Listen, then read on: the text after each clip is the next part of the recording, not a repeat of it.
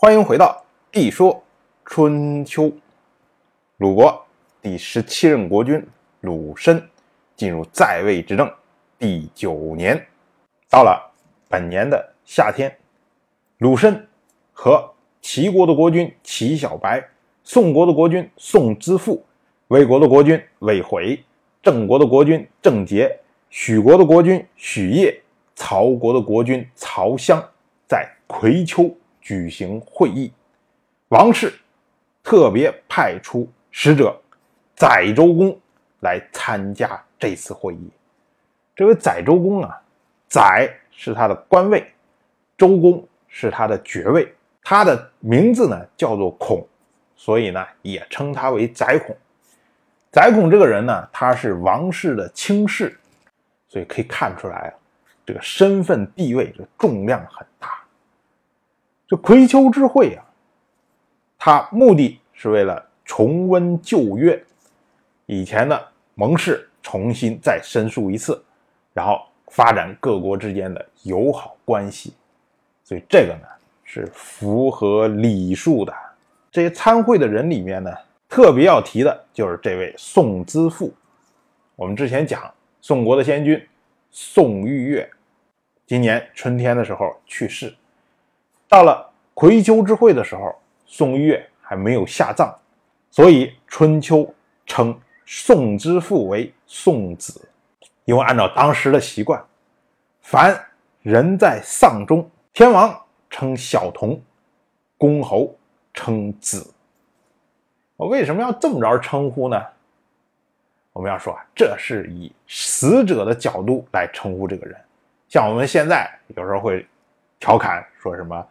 孩儿他爸，孩儿他妈，哎，这是以小孩儿以儿子的角度来称呼他的父母，而这个小童和子呢，他其实就是死者的小童，死者的儿子，就是以死者的角度来称呼这个人，这实际上是为了表示对已故的人的尊敬，所谓死者为大嘛，就是这个意思。当然，这个称呼呢还有个作用，就是为了标识这个人。他正在扶丧之中，因为我们要注意啊，春秋时代只要跟殡葬相关，啊，礼仪条目繁杂复杂的不得了。所以，通过称呼标识出来这个人，就提醒跟他接触了其他的这些人，说他是在丧中哦，你要注意，不要失礼哦。哎，就这么个意思。再说这位宰孔。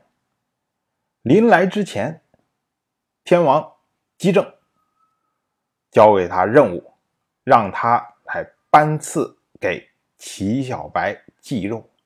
所以呢，宰孔到了葵丘之后，然后就跟齐小白说：“他说啊，天子祭祀文王武王，所以让我宰孔赐祭肉给伯舅。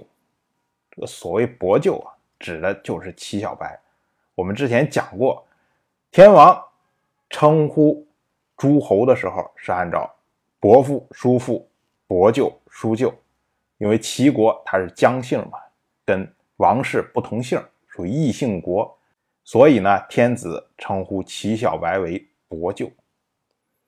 再说这个祭肉啊，这个啊可是不得了的东西，王室祭祀文王、武王。这是祭祀他们的先祖，于私来说呢，属于是同族的私祭，所以像这个祭肉这个东西啊，一般它是只赐给同姓的国家，也就是姬姓的国家，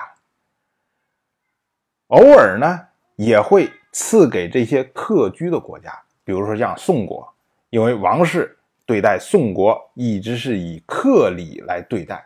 就是因为你是客人，我为了尊重你，所以呢也会赐一些祭肉给宋国。